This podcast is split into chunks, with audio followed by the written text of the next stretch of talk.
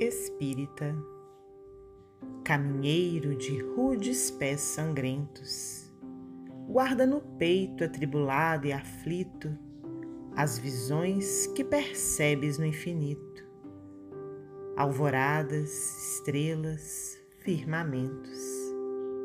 Segue calando os trágicos lamentos do coração chagado, ermo e proscrito mas ergue a luz por templo de teu rito, entre os muros terrestres desatentos. Sem dourado bastão para teus sonhos, transpões, gemendo, os vórtices medonhos das sendas abismais para o futuro, e deixarás no pranto de teus rastros o caminho celeste para os astros e a vitória divina do amor puro.